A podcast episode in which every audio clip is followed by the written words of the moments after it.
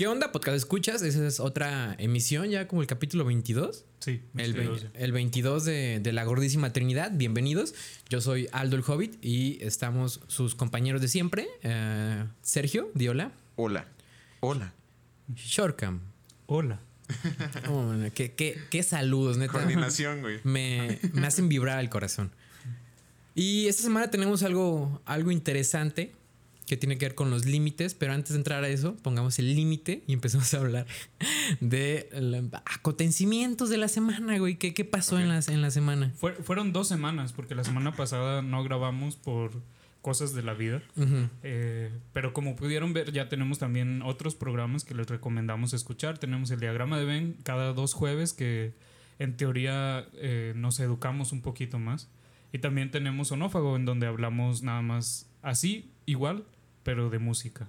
Pero, pero también desde su perspectiva educada, porque ustedes dos son músicos y tienen un poquito más de bagaje, ¿no? Mm, pues que, no- no que lo un mortal así. como Sí, yo, yo pues. tampoco lo diría así, pero nos gusta mucho la música. Ajá, se hace lo que se puede con lo que nos apasiona. ¿no? Exacto.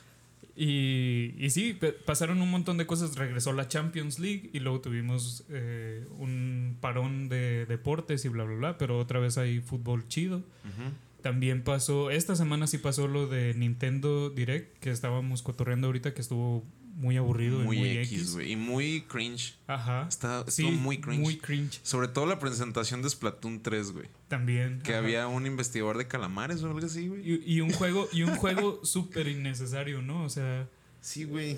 Sea, Splatoon, Splatoon, yo creo que el, el principio es muy bueno, pero yo creo que hay un punto en el que ya jugaste suficiente Splatoon y ya tuviste suficiente Splatoon y ya a lo mejor un remake en unos años estaría chido, pero qué necesidad de sacar un 3. ¿no? Sí, ¿Han jugado alguna vez esa madre? No. Nel.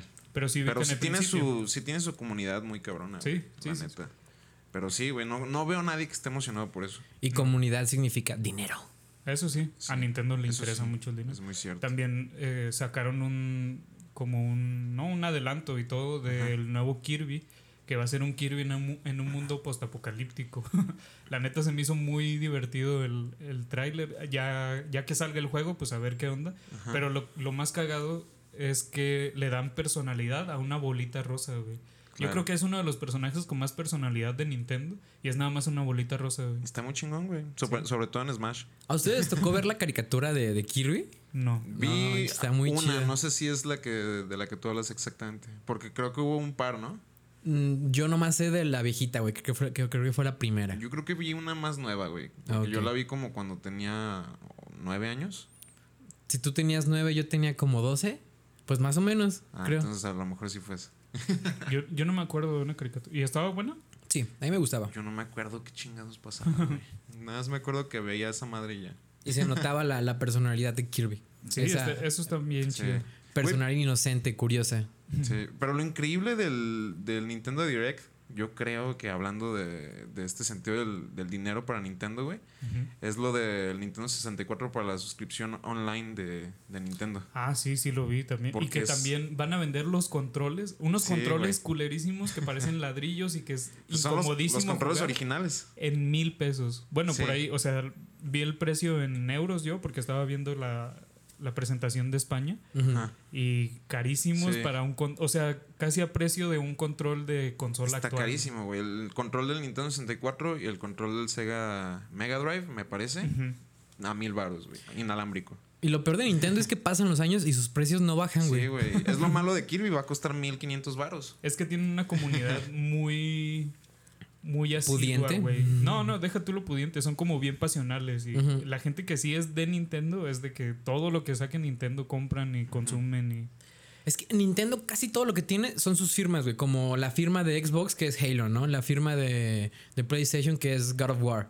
Ujú. Sí. De compra de esas cosas, pero Nintendo tiene un chingo de firmas, güey. Sí, Sí. es verdad. Yo, la neta, soy muy asiduo a la leyenda de Zelda y a Pokémon, güey. Uf. Leyenda de Y Zelda la neta, eso 64. sí me los no, compro no, no. cuesten lo que cuestan, güey. Yo Pokémon tiene rato que no que no estoy tan metido. Yo creo desde el Emerald que no me meto a neta a jugar uno porque Ajá. creo que ya habíamos platicado de esto. Las, las mecánicas siempre son iguales, entonces Sí. se me hace bien innecesario otro Pokémon. Pues a sí. lo mejor conoces nuevos Pokémones y lo que sea, pero la mecánica de juego y todo es, es muy parecida. ¿no? Y, y ahorita la tirada es que sea ya como muy continuo, güey. Por eso que sacaron de Pokémon Home. sí. De que ya puedes resguardar los Pokémones que tienes desde los primeros juegos, güey. Y ahí los puedes tener ya, güey. Yo quería hacer eso, güey, pero tendría que conseguir como tres diferentes generaciones de 10. ¿Sabes algo? ¿Qué? ¿Recuerdas que me prestaste tu juego? Sí. ¿Los Ya- pasaste? Ya está en mi home. No mames. No es cierto, güey. Te iba a decir qué chingón. no, pero necesitas del Game Boy a un 10, del Ajá, 10 a un a un 10 3DS. 3DS. Sí. Ajá. Y ya, ahí ya lo, lo rolas. Y además, es un pedo, es un pedo. además pagar, ¿no? Para Sí. estar como en el, banco Pokémon y la madre. Sí, Wow. tienes que pagar. Es una locura ese desmadre. Mira, yo sí estaría dispuesto por hacerlo Pokémon me mama, güey. No está caro, ¿eh? No está caro. Bueno, definamos caro. No está caro pensando en, en tus Pokémon que quieres, güey. Sí, güey. Más pagas un mes y ya. No lo sé, amigos. No, no, no me convencen. Ya se puso muy friki esto, güey. Ajá. También esta semana, en cuanto a, a estrenos como de media y bla, bla, bla, estuvo bien chido porque sale en Apple Plus, Apple TV Plus, sale eh, la de Fundación, de, eh, basado en los libros de Asimov. ¿Eso les emociona? Son unos libros muy grandes y muy eh, queridos Todos dentro de la comunidad de ciencia ficción, ¿no? Sí. Pero pero también es algo un poquito apartado a nuestra generación porque a nuestra generación esos posiblemente son como los que inspiraron después Star Trek y después Star Wars y, y son como estas sagas todavía como más eh, que llaman más la atención, ¿no? Sí. Comparadas con, con Fundación. Pero Fundación es literalmente como una de las fundaciones de, de la ciencia ficción. ¿Les emociona y piensan ver esta serie y seguirla y así? O... Pues yo no sabía, men, pero ahora ya me dio bastante Sí, curiosidad. güey, yo tampoco sabía, pero sí me emociona, güey. Sí, pe- el- en los trailers que me tocó ver se ve que le metieron un montón de dinero. Digo, todos sabemos el dinero que tiene Apple y que no les cuesta nada y que están invirtiendo mucho en hacer que las cosas se vean de calidad. Pero pues vamos a ver, ¿no? Vamos a ver si tienen Ajá. también la, la soltura para hacer algo bien hecho, porque también muchas de las plataformas de streaming y todo esto están invirtiendo ya en hacer estas como sagas, sabiendo que la gente sí consumió Game of Thrones. Ya lo vimos con que van a meter un montón de dinero los de Amazon con El Señor de los Anillos. Y ahora estos güeyes están metiendo un montón de dinero con Fundación, que va a ser como su Game of Thrones, entre comillas, ¿no? Aunque no tengan tanto que ver, pero la comparación es... eh, Sí, como su saga insignia. Ajá. Aunque a veces sí les cuesta trabajo pagar, ¿eh? Pregúntale a Scarlett. Sí, sí, sí, sí, pero de todos modos, eh, pues se mantienen como Ajá. uno de los referentes, Sí. ¿no? Y le están metiendo mucha producción a, a Apple TV Plus. Y aparte no es tan caro, sale como en 70 pesos la, la suscripción mensual. La cosa es, vale la pena. Sí, güey. A- ahorita lo chido es que sí han sacado shows que valen la pena, ¿no? El Morning Show le fue muy bien, Sí. a Ted Lasso le está yendo chidísimo. Ujú. Y, y medio llama la atención, pero quién sabe. Yo no quiero darle mi dinero a Apple. No, yo tampoco. Sí, ni yo, güey. Además, ahorita está bien cabrón porque hay tantas cosas que ver, güey. Sí. Que ya ni siquiera tienes tiempo para decir, ah, pues sí, este, no sé, ya estás viendo otra cosa y luego quieres ver otra y no sé. Me cuesta trabajo ah, estar al día, güey. con O- eso. Sí. Otra de las cosas que pasó, este, Johnny Depp, para entrar tan ya en, en tema. Johnny Depp dijo, este, la cultura de la cancelación está fuera de control, ¿no? Necesita Claro. unos... Ujú. Estoy, Gran estoy de acuerdo y en desacuerdo, güey. Estoy de acuerdo en su caso, güey. Claro. Sí, es un, es un caso bien particular Ajá. y que hemos, hemos seguido conforme se desarrolla. Y, Sí. y ahorita ya tenemos como el big picture, ¿no? Pero cuando empezó todo el rollo, pues era bien cabrón ver que de repente Amber Heard salía con el ojo morado y todo Sí, este pedo como muy como de violencia justo en el momento que cayó lo de Me Too y explotó muy cabrón, ¿no? Y todo el mundo empezó a, a voltear a ver a Johnny Depp como ¿por qué haces eso, güey? O Sí, sea, sí, sí. tantos años en la industria y te queremos un montón. ¿en, qué, ¿En qué momento te convertiste en este ser humano, no? Para después evolucionar a lo que ya llegamos hoy, de que pues, la morra también tiene sus pedos y Muchos. Ajá, y no es todo culpa de, de Johnny Depp, ¿no? Fue una relación tóxica, ¿no? Donde las dos, los dos la cagaron, güey. Los dos estuvieron ahí. Pero habla de los límites este güey. Algo que, eh, que vamos a tomar hoy, pero lo vamos a trasladar al ambiente de la comedia. Sí, Donde también la cancelación ha tenido, yo creo que un lugar grande, güey. Por ejemplo, este CK, el comediante, Ajá. Luis C.K. Luis CK, Uno de, de las mayores figuras, güey, al ladito de, de este. de Chappelle. El, como un Dave Chappelle blanco, ¿no? Tal vez. Pero, ah, güey, cancelaron a, a Louis C.K. porque se masturbó Por enfrente. teléfono. Na- ah, por teléfono y también en persona. Ok, ok. Sí. Otro de, con, con las que tengo con un poquito de, de conflicto, porque digo, pregunto antes, ¿no? Oye, ¿puedo masturbar? ok, no, está mal, pero, pero sí lo preguntó. Ajá. Pero bueno, el, más de las acciones de los comediantes, quiero hablar sobre la comedia en sí misma. Ujú. ¿Qué, ¿De qué está bien hacer chistes? ¿De que no? Deberíamos dibujar una línea sobre, oye, no es que no puedes hacer chistes sobre niños huérfanos, ¿no? Pongámoslo en esa situación. Sí, sí, sí, porque los niños huérfanos tienen sentimientos y entonces si haces chistes sobre niños huérfanos, ellos se van a deprimir y vas a causar como que todas las personas vean de manera negativa ser huérfano y todo el pedo, ¿no? Ujú. Sí. ¿Ustedes qué piensan? Debemos poner una frontera así que, hey, comediante, no hagas chistes sobre esto, güey. Mm, Yo tengo muchos pedos con eso porque bien saben que la comedia es uno de mis géneros favoritos y disfruto mucho de, de los límites a donde nos pueden llevar y, y siento que es muy complicado hacer buena comedia, o sea, que genuinamente algo te haga reír y te haga sentir es más complicado que nada más eh, Shrek metiéndose a la alberca de lodo y que Y salgan las pedos, burbujas de pedo. Ajá. Sí. Porque en, en su tiempo estuvo cagado y también tienes que tomar en cuenta que es una eh, película infantil, ¿no? Y todo el mundo queremos Shrek. Pero de todos modos, eh, ya llevarlo a un nivel como de Louis C.K., de, de Dave, Dave Chappelle o de Phoebe Water-Bridge, ahorita haciendo eh, comedia muy diferente y muy fuera de como del foco normal de la comedia, eh, es bastante complicado. También el mismo Donald Glover nos lo ha demostrado con Atalanta. Atla-. Atlanta. Atlanta, ajá. Mm. Que, que es un show muy diferente a, a lo convencional, pero de todos modos muy gracioso y muy fresco. Y no lo puedes clasificar, güey. Es drama, es comedia, tiene de todo y a niveles parejos, pues, por decirlo de una manera. Sí, sí, sí.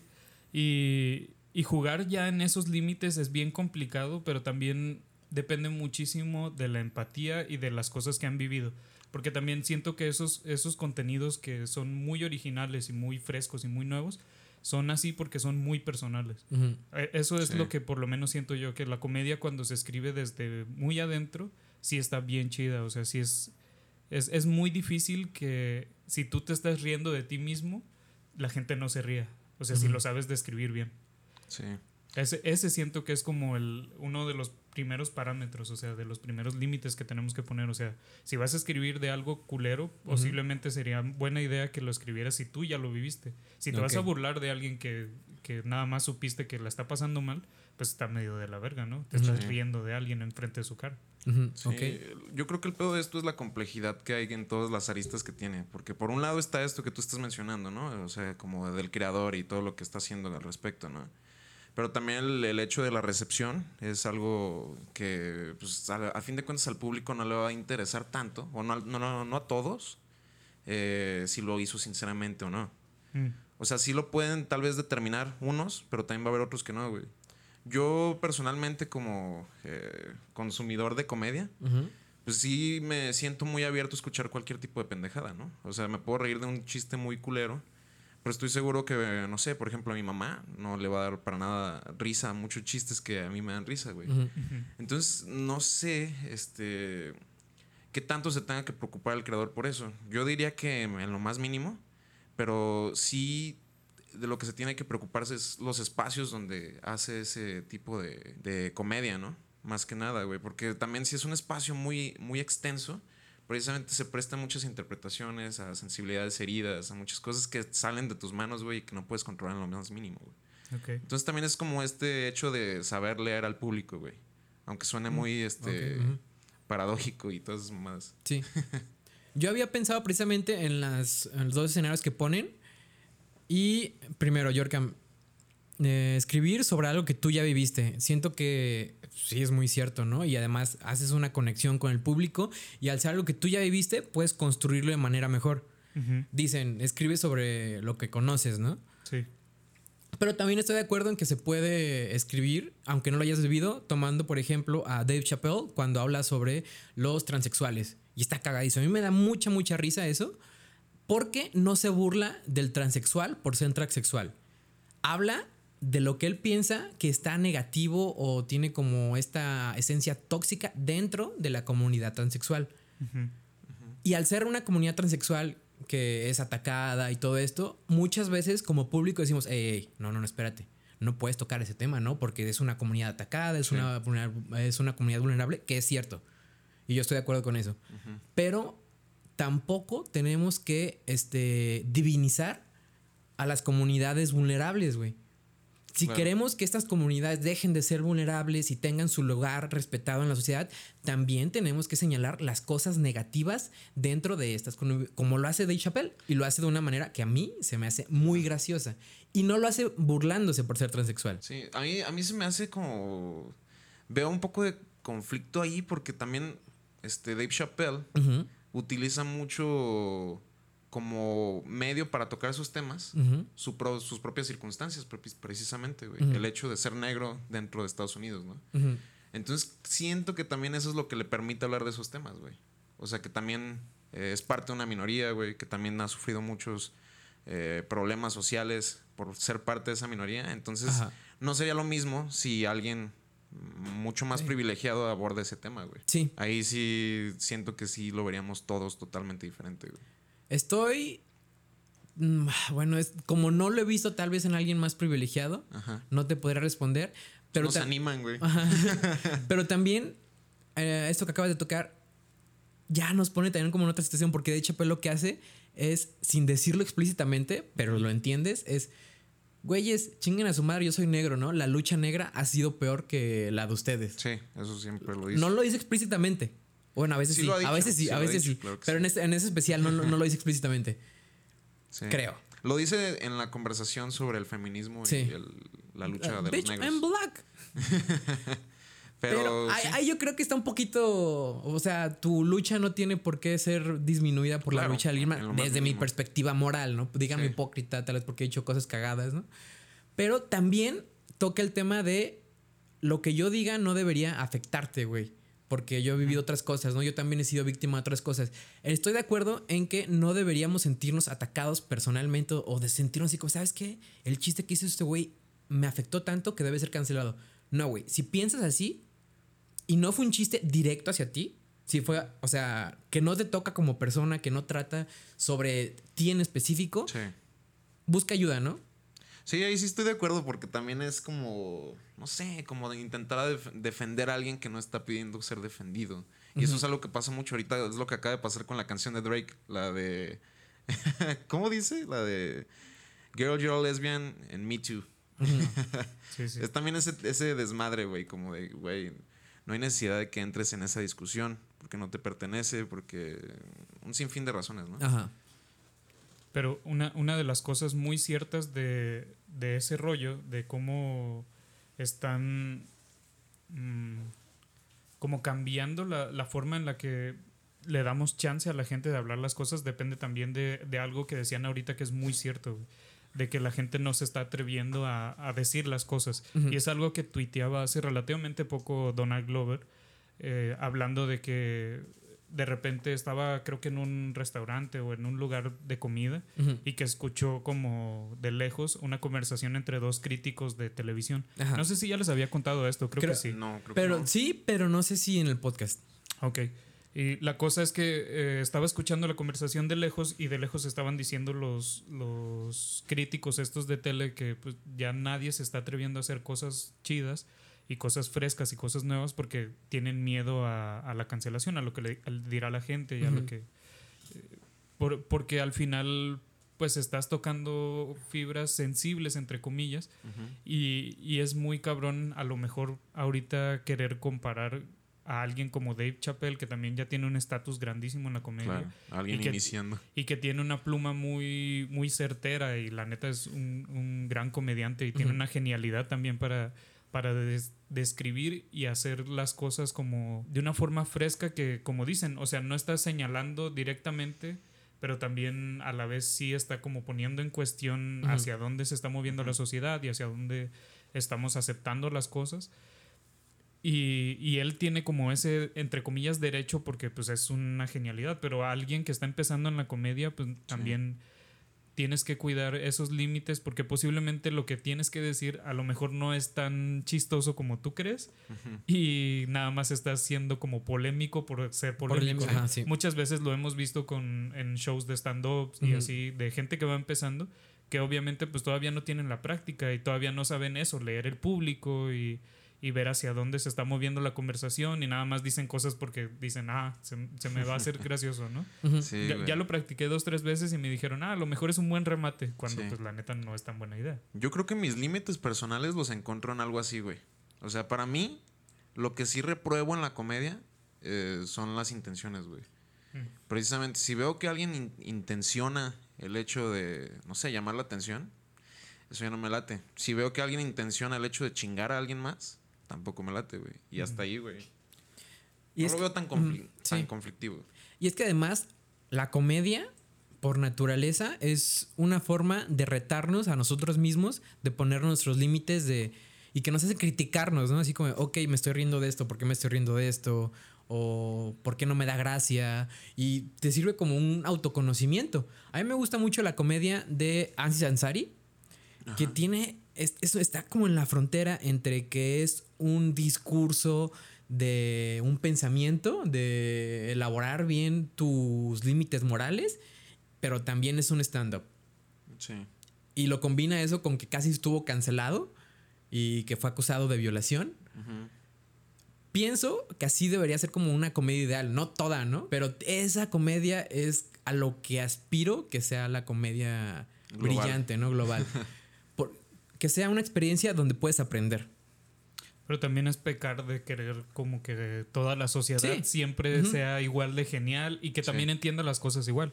Porque otra cosa muy importante de eso que acabas de decir es que nosotros, eh, digo, tampoco nos estoy poniendo en un pedestal, pero tenemos cierto bagaje cultural que medio entendemos ese tipo de comedia, ¿no? Se nos hace cagado de La repente. juventud, ¿no? Ah, También. Ponle tú. Mm. Bueno, depende, pero ponle tú. ponle tú que estas, estas nuevas La generaciones juventud estamos, chida. estamos, estamos teniendo un poquito más de bagaje cultural y de repente podemos escuchar a, a Bill Burr bromeando de cualquier pendejada y, y se nos hace cagado porque también entendemos desde dónde le está tomando, ¿no? Bill Burr, por ejemplo, es uno de los güeyes que tiene como esta facilidad para no hacer un remate luego, luego, sino llevarte como tres, cuatro ideas aparte y te saca mucho de tus casillas y entonces tienes que estar como muy consciente y muy poniendo atención de verdad para que se te haga cagado. Si no, la neta se te va a hacer aburridísimo o se te va a hacer muy... eh, como muy atacante a, a ciertas cosas. Pero, pero depende del bagaje y estamos pecando a lo mejor nosotros porque nosotros tenemos estas ideas de creer que toda la gente va a entender la comedia igual, porque también eh, no es por tirar mierda ni nada, pero tenemos que tomar en cuenta que uno de los podcasts o de los medios que más gente consume de comedia es la cotorriza, ¿no? Una cosa que nada más se burla de eh, anécdotas que la gente le pasan de que de repente alguien se cagó en la ventana del vecino, una cosa así, o sea, es como algo bien grotesco y bien fácil, pero a la gente también le gusta ese tipo de cosas, entonces más bien la idea es- estaría chido de mover esas cosas también fáciles hacia una un, un punto medio, ni siquiera tan elevado, sino empezar a hacer la comedia como más más consciente del lugar en el que están y de la proyección que tiene en la sociedad. Sí. Tocaste un tema bien interesante, como la comedia dentro de, de un podcast.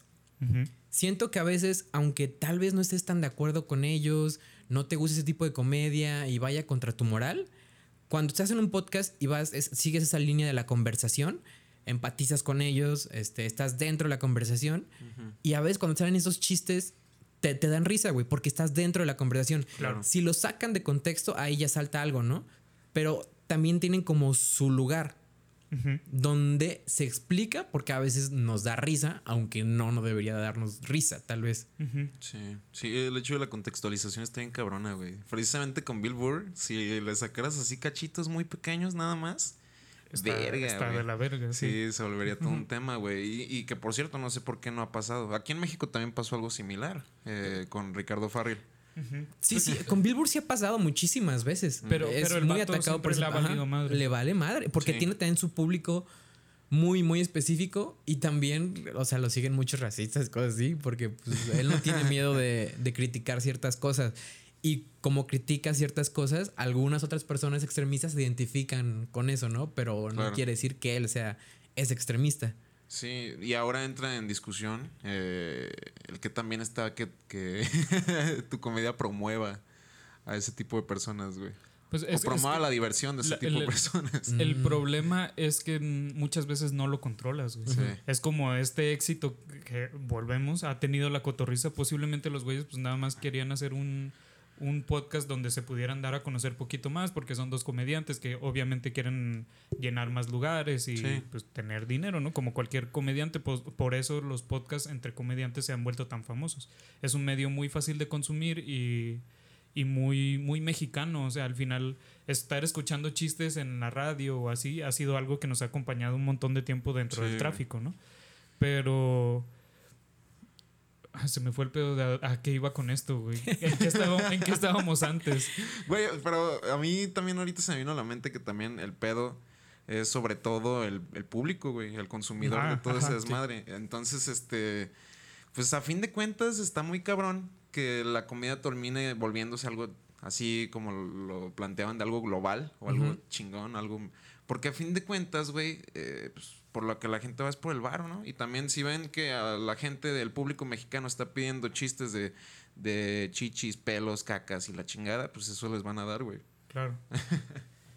Sí, la, la- la- en teoría la quienes deberían tomar la apuesta de empezar a hacer contenido diferente son los mismos comediantes, pero también no les conviene tanto, ¿no? Uno, Sí. Unos de los que se han atrevido a hacerlo han sido, por ejemplo, Alex, Alex Fernández y eh, no sé, Coco Celis también de repente, o sea, hacer una comedia un poquillo em, Más construida. Ajá. bu- Y, y con fuera de estas bases de hacer el típico chiste, ¿no? Eh, y Coco, de hecho, lo, lo hereda de que él ni siquiera estudió nada de, de comedia. Hace poco estaba escuchando que el güey jamás tomó clases ni nada. O sea, más bien a él se le hacía cagado contar historias y tiene más bien un, un pasado de arte y estudió un chingo y así. Entonces, poco a poco se le fue dando y por eso también es tan particular su estilo y no conecta con todos y así. Porque es algo como fuera de, del común. El pedo es que la gente se va al común porque es, como ya dijimos ahorita, lo que genera dinero. Y obviamente si eres un comediante, si estás viviendo de hacer chistes, pues no mames, obvio quieres el dinero, ¿no? Ah, o sea, pues sí. qué fácil y qué Es tu chido. chamba. Ujú. Ajá. si, si tu chamba te la están poniendo en, en bandeja de oro, pues no mames. Sí. ¿Qué vas a priorizar? ¿Tu individualidad o el bien de la comedia global?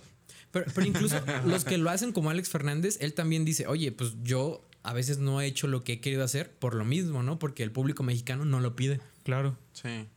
Sí, pues le, le ha costado un chingo y le va a costar todavía muchos años a la comedia ir evolucionando porque también pasó en Estados Unidos, o sea, de, del principio del stand-up y bla, bla, bla, al momento en el que estamos ahorita ya con Bill Burr haciendo cosas bien chidas, a Dave Chappelle siendo como esta figura casi intocable y una comedia bien chida, eh, pues pasó muchísimo tiempo. A tuvo- generaciones. tuvo que evolucionar un montón la comedia y de pasar a eh, de Virgen a los 40 y todas estas comedias como American Pie y bla, bla, bla, a llegar ya a cosas mucho Sí. más inteligentes, ¿no?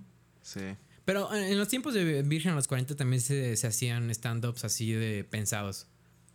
Sí, pero era mucho menos la gente. Era, sea, era y- más local, güey. Era más Sí. de un público. Era más selecto. mainstream, que era más hipster, Underground. underground. Sí. Ahora ya, to- ya tocó el, el tope de, de mainstream, ¿no? Pues sí. Sí. Pues, Y, y entre comillas, porque también la comedia sigue siendo algo que no es para todos. Por, por lo mismo de, de esto de cuánto, cuánto te pones tu armadura y crees que te están atacando a ti y crees que, que va directo hacia tu tipo de etnia o de sexualidad o todo esto, ¿no? O sea, tienes que entender que en la comedia se están abriendo los límites. La cosa es cuando ya te estás burlando de, Ujú. Claro. sí. de otras cosas que sí están más de la verga, ¿no? ¿Ustedes han visto sus sensibilidades heridas en una comedia así? En la comedia en general. No que vaya en contra de ustedes específicamente de un compita, o sea, más en lo general. En lo de consumo, pues. Mm, con- contra mí no, porque como les digo, soy muy fan de, de la comedia y me mama consumir y voy a consumir toda mi vida.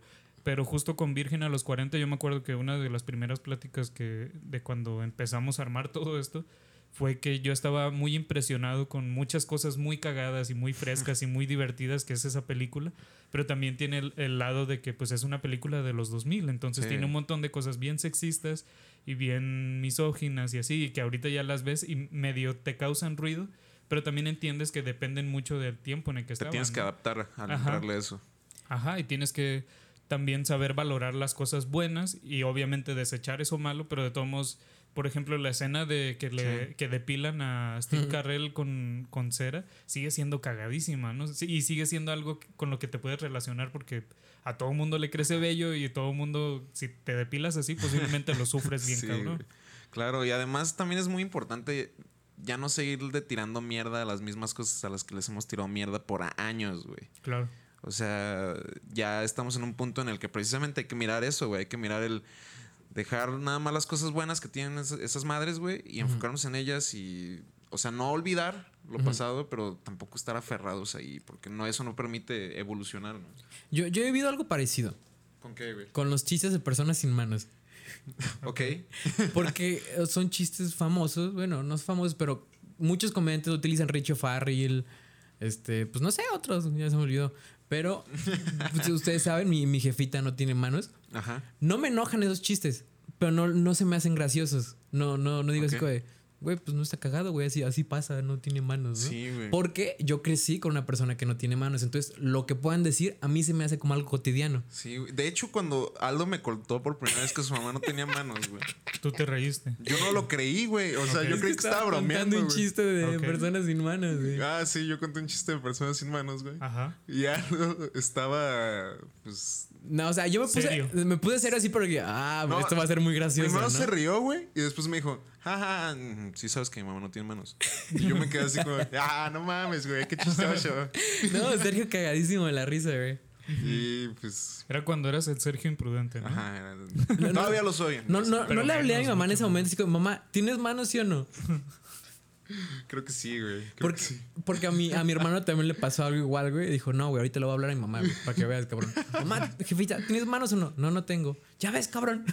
Y ese fue el inicio de este podcast. Mm. Ahí inició todo. Pero, Pero pero sí. son esas cosas que este güey no tenía como el panorama de que Ajá. a lo mejor te ibas a sentir mal. Pero entonces, ¿qué necesidad hay de empezar a, a burlarnos de cosas que no sabemos cómo va a tomar la otra Pe- pero persona? ¿no? aunque las hubiera tenido, güey, sentirme mal o enojarme está dentro de mí. Ah, claro. Sí, Yo puedo sí. verlo así como un güey que dice, pues este vato no tiene ni puta idea de la vida, ¿no? O sea, pues, su chiste puedo no dar gracia, pero que me afecte está dentro de mí, güey. Y si me afecta, digo, pues hay algo que tengo que solucionar dentro de mí. Porque no me, puede, no me puede estar afectando algo que está Simón. diciendo otra persona a tal grado que diga, este pendejo, güey. Lo voy a cancelar. Ay, ¿por qué me miras con odio, güey? No te miré con novio, güey. Así te miro. Pues eh, sí, sí, es, es hasta dónde llevamos el, el nivel de, de aguantar o no aguantar eh, ya con, con chistes como fuera de nosotros, ¿no? Sí. O, o con comediantes que ni siquiera conocemos cuál es su, su pasado, o nada más eso, sacamos clips fuera de contexto y de repente estamos acusando a Richie de un montón de cosas cuando el güey, a lo mejor lo que el chiste sí está de la verga, pero también tiene una construcción muy diferente y ha hecho mucho por la comedia en general, entonces Sí. también hay que saber eh, balancear hasta dónde llevamos esta cancelación entre comillas. Pues sí. Hablando de Richie, lo que no me gusta de Richie es que se roba los pinches chistes de Aziz Ansari. Llevan varios, güey, llevan varios. Por los chistes que se hizo famoso de los cortitos de, de que salieron en stand-up comedy, esos güeyes esos se los robó Aziz Ansari. Nada más los, los puso como en contexto mexicano, ¿no? Pe- Pero es parte de. Sí, pero de de todos modos se tiene, se tiene que, señalar. Es influencia, güey. Es influencia. Pero, ajá. tienes- No, eso no es influencia, güey. es- sí, es que sí es influencia porque de algún modo eh, todo el mundo tenemos eh, como referencias, güey. No hay nada, Es- no hay nada Sí, nuevo sí. en la tierra. No hay nada nuevo Entonces- bajo el sol. Ajá, eso. Pero entonces, eh, a lo mejor no copiarlo tan directamente hubiese estado mucho mejor, ¿no? Pero, pero las influencias son Sí, innegables. eso sí. Pues sí. Sí. Sí. Güey, yo he sido una persona muy imprudente a lo largo de mi vida, güey. Ajá. Y vuelvo al punto de que lo más importante es eh, el- la intención, ¿no? O sea, yo nunca he sido una persona malintencionada. Nunca he querido tirarle mierda a nadie, güey. Eh, simplemente a veces uno dice cosas imprudentes y ya, güey. Y es parte también esto de, del hecho de la comedia. Vuelvo al mismo punto de que, eh, pues a fin de cuentas, aunque escuchemos lo que escuchemos y haya buena comedia o mala comedia, la chingada, pues mira, con que haya gente que no esté tirando mierda, ese ya es un avance, güey. Yo creo. No me gusta ser tan soñador y pensar en, en una mejora de las cosas. Aunque estaría chido, no lo dudo, pero, pero sí, güey. Ojalá algún día lleguemos al, al punto en el que todos podamos ser un poquito nada más, un poquito nada más empáticos, güey. Y que al ver a otras personas no nada más nos quedemos con esa primera cosa y pensamos que hay más eh, circunstancias detrás de esas personas, güey. Ahorita que dijiste eso, se me viene a la, a la mente el caso del costeño, güey. Este El comediante. costeño, el comediante Ajá. De. Ok. de como de la abeja guardia, ¿no? De cuenta chistes, pero que también está como pasando a un estando pero, pero no deja los vicios de chistes de generaciones y generaciones, ¿no? La Ajá. comedia de este vato creo que nos pone en la situación, como tú dices, hay eventos aislados, ¿no? Donde puedes hacer un chiste, güey, pero no haces la persecución de Sí. quién te estás burlando, de qué te estás burlando.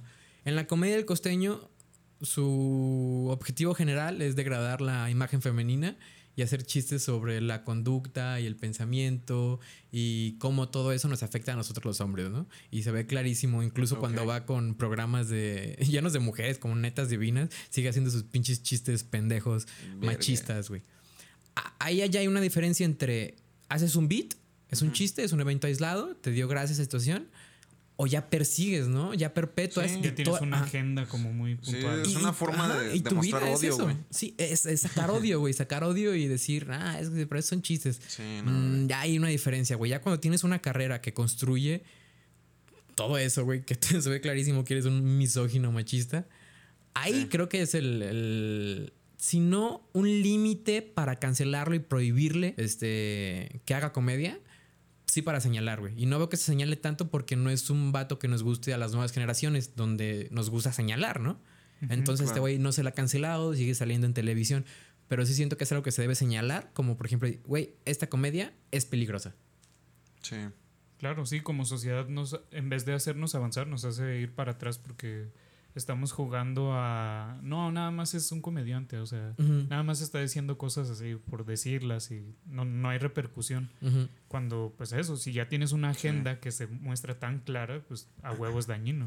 Sí, yo creo que la cultura de la cancelación, güey, debería contextualizar más las cosas, güey. Precisamente en este tipo de, de escenarios, porque yo no veo que ese güey esté cancelado, ¿no? No. Y mientras tanto hay gente cancelada que nada más dijo un comentario y ya, güey. Y precisamente no nos vamos así como a, a entrañar las cosas, güey. Nada más vemos una, algo en... Ah, güey, hace mucho que no hablamos de, uno de nuestros peores enemigos, güey. Las redes sociales, güey. No, sí es cierto. Vemos una cosa en redes sociales tirándole mierda a ese güey en específico y ya, güey. Te subes al tren, ¿no? Te subes al tren y hablas pestes de él en, en lo privado con tus compas y ya, güey.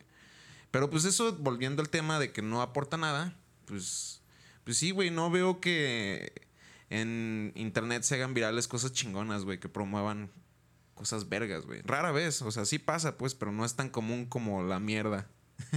Sí, sí, el, el mayor pecado de la cultura de la cancelación al final ha sido más que ponerte a, a hablar y a educarte y a buscar como nuevos límites de tu forma de consumir o de, de los artistas a los que tenemos como referencia, ha sido más bien una cacería de brujas. O sea, Sí. se ha convertido en vez de eh, vamos a crecer como sociedad, a vamos a tachar a las personas que están mal ahorita y vamos a meter a toda la demás gente que a lo mejor puede tener cierta voz, pero que podría estar de la verga, las vamos a, a clasificar en un, en un lugar de que a lo mejor no es tan buena idea estar con ellos. Pensa- o sea, a lo mejor me explica mal, ahí les va a lo que me refiero. Eh, como esto mismo de la comedia. La comedia, mucha gente también, con todo esto que se ha venido de la cultura de la cancelación y de, de empezar a, a cambiar como la forma en la que consumimos, mucha gente ha empezado a decir que las todo lo de stand-up y todos los open mics y bla, bla, bla, al final son un montón de gente tirando chistes nada más de pedos o de cosas misóginas o sexismo o pitos o lo que sea, ¿no? En vez de a lo mejor acercarte a neta escuchar y posiblemente si vas a encontrar un montón de basura, como en todos los días y como si sales a la calle y conversas con cualquier persona, ¿no? A huevo va a haber gente que la neta nada más dice pendejadas. Sí. Y ahí les estás dando un foro abierto para decir pendejadas. Pero tampoco es como para cerrarnos de plano a que, ¿sabes que No va a haber buena comedia ya nunca jamás. Y vamos a empezar a, a cerrarle los lugares a estas personas. Porque también la comedia es un, un método de, de catarsis Sí. para el humano. Claro. O sea, es muy necesaria. Sí. Y, y es como esta plática que, que le tocó a Donald Glover de que la gente va a dejar de atreverse a hacer cosas nuevas y a salir a, a, a dar un show fresco o lo que sea porque pues tienen miedo de lo que le van a decir o cómo se va a interpretar lo que tiene que decir. Sí. Güey, también este. Esto me pone a pensar bien cabrón. En que, como ya a propósito personal, que neta, tanto en la comedia como todas las cosas, si vamos a tirarle mierda a algo, güey, mínimo hay que proponer unas dos, tres opciones que, que sean la alternativa Alternativas. a esa mierda, Eso sería muy buena idea. Eso estaría bien verga. Estaría bien chido que la cultura de cancelación diera ese giro, güey. Es que el problema con la cultura de de, la cancelación, uno, bueno, el mayor problema que yo le veo, ¿no? Que tiene sus bondades y tiene sus cosas negativas. Es la superficialidad, como dijo Yorka. Siento que todas las generaciones han, han tenido el problema de la superficialidad. Eh, bueno, esa, esa madre, ¿no? La palabra que Ujú. me equivoqué al decir. Pero nosotros, con tener el megáfono de las redes sociales, se nota más nuestra super. ¿Cómo se dice? Superficialidad. Ajá. Ok. Pero ya no es una superficialidad de pretenderse algo que no eres en la calle, ¿no? De que te vistes con ropa de marca para decir que tienes dinero y no tienes dinero, ¿no? Es Ya ideológica. super- ahora es ideológica, güey. Sí. Sí. decir, yo soy feminista porque comparto esto en Facebook, ¿no? Pero pasas por al lado de una chica pelirroja y es pinche puta porque trae el cabello pelirrojo, pendeja. ¿Cómo te arruinas así? Así que, güey, ¿qué pedo? Sí, pues se han, Un se han saludo a, vuelto... a- a- Espero que escuches esto, chica, que tú sabes quién eres con esos comentarios. Ok. ¿Todo bien? Sí, to- todavía la conocen, la Sí, o sea, conocen. se, se han vuelto, ahorita nos estamos volviendo en las woke limpiadas, güey. O sea, todos queremos estar súper woke y ser bien despiertos y sabes que no hables así de estas personas. Cuando, pues eso, hay, hay situaciones que sí son cagadas y que pasan en el día a día y que a lo mejor te vas a burlar de un amigo, pero mientras no tengas la intención, como lo que decías hace rato, de, de chingar, Ajá. a lo mejor es válido. Y también, si la otra persona te dice, ¿sabes que sí me agüita? Entonces cesas con eso, ahí ¿no? O sea, sí. dejas de, de insistir con, con una situación. Sí, muchas, muchas veces a mí me ha pasado porque ya me conocen, soy muy de salir y cotorrear y bla, bla, bla, que me pongo a contar historias cagadas, pero de repente si alguna de esas personas me dijera, sabes que ya no cuentes esta historia, güey, me, me siento mal o lo que sea, obviamente le paras, ¿no? Sí. O sea, tienes que tener ese filtro de, de empatía. Claro, y güey, es bien importante eso que dices, pero bien cabrón, porque estás hablando de una conversación, güey, de un diálogo, de establecer diálogos con los otros, güey. Claro. Y eso es lo más valioso que puede haber en esta perra vida, güey, sin duda alguna, güey. O sea, a lo mejor sí, también con los comediantes, güey, se pueden aferrar mucho a sus chistes, güey, pero más que nada, güey, es, es escuchar también lo que ah, viene del otro lado, güey, ¿no? O sea, también no nada más enfocarse en la mierda, también enfocarse en esos comentarios que te dicen, güey, pues a lo mejor eso no está tan chido porque puede ir por acá y por acá. El punto es hacer un diálogo y ver, ir creciendo, güey, como pinche sociedad o, o en este caso, como comedia. Y para no pasar el límite de repetirnos, yo creo que hasta aquí le dejamos, ¿no? ¿O tienen algo más que decir? Nada, me parece... O sea, se podrán decir muchas cosas, correcto ¿no? Pero tal vez ya con nuestro formato tal vez ya no lo permite a la perfección. Sí. Entonces, ¿esta semana tienen recomendaciones? Sí, les recomiendo no ver nunca el costeño y buscar más comedia como la de Aziz Ansari. Güey, Ok. Yo tengo una recomendación bien perra, A, A ver. ver. pero bien chingona. Y neta, espero que la vean, güey, si no me voy a agüitar. Vamos a ver. Ahí vemos. Pues Disney, güey. Voy a hablar de Disney. Disney. Disney. Ah, claro. A ver. Disney se acaba de aliar con un chingo de estudios de animación japoneses. No, no. Con siete estudios de animación japoneses, güey. Ajá. Para hacer una genialidad, güey. No, no se acaba, o sea, eso pasó hace ya un tiempo y ahorita ya sacaron. Yo, Star Wars Vision. Ajá. Star ¿En Wars anime? Vision. Sí, son. No me acuerdo cuántos episodios son, como dime nueve. que no los ocho. van a hacer en CGI, güey. No, no hay ninguno en CGI. Uf. No, pero, o sea, la participación de los, de los estudios que están ahí, güey, está verguísima, güey. Está Ok. Trigger. Tú ubicas a Trigger, güey. Güey, de los Ah. más famosos, de los Kill mejores. Kill, este, Little Witch Academia, eh, Promare, Darling in the Franks. Si alguno de, de ustedes conoce ese pedo, ya sabe de la calidad de estudio de, lo, de lo que estoy hablando. Si no, pues no. Y pues no, si no, Ajá. Créanme que está Edu- chido. edúcate. Créanme que está chido. También están los que hicieron este Devilman Crybaby. Ese es más conocido, ¿no? Porque está en Netflix. Pero el punto es que está bien vergas, güey. O sea, no es canon. Eso es lo triste de esta situación. Es triste ver que. ¿Qué? ¿Por, por qué no vas a.? ¿Qué? Es triste ver que los últimos tres episodios de Star Wars sí sean canon, güey. Son- Pero, están no. considerando sacarlos del canon, ¿no? No sé. No sé. No sé. Algo así había escuchado. No creo, güey. Ya sería tirar mucho dinero, ¿no? Ajá, están muy Sí. obstinados con que. Güey, pero si vas a gastar tanto dinero en hacer nuevas historias, ¿por qué no haces historias que van a ser canon, carnal? Ah, no, pero es que, es que este es un proyecto bien chido y bien particular, güey. Yo también, todavía no los he visto, pero sí lo ubico la idea. Y es más bien como un Love, Dead and Robots dentro del universo de Star Wars. Son Ah, cortos. Les dieron como, ¿saben qué? Ustedes han crecido también con Star Wars, obviamente. O sea, no porque sean asiáticos tienen diferencias. O bueno, sí, obviamente sí va a haber diferencias culturales, pero tampoco están apartados, ¿no? No es otro mundo. Sí. o sea, Sí. ustedes también consumieron a Darth Vader y a Luke Skywalker y también quieren decir sus cosas de. Ajá, y Star Wars esto. también ha bebido de la cultura oriental. Ajá. Sí, Sí, y- la neta, precisamente por esa razón es porque es tan bueno esto, güey. Porque todos se tomaron sus libertades creativas así al 100%, güey. Ok. Metieron cosas nuevas al, al universo de Star Wars en, en estos cortitos.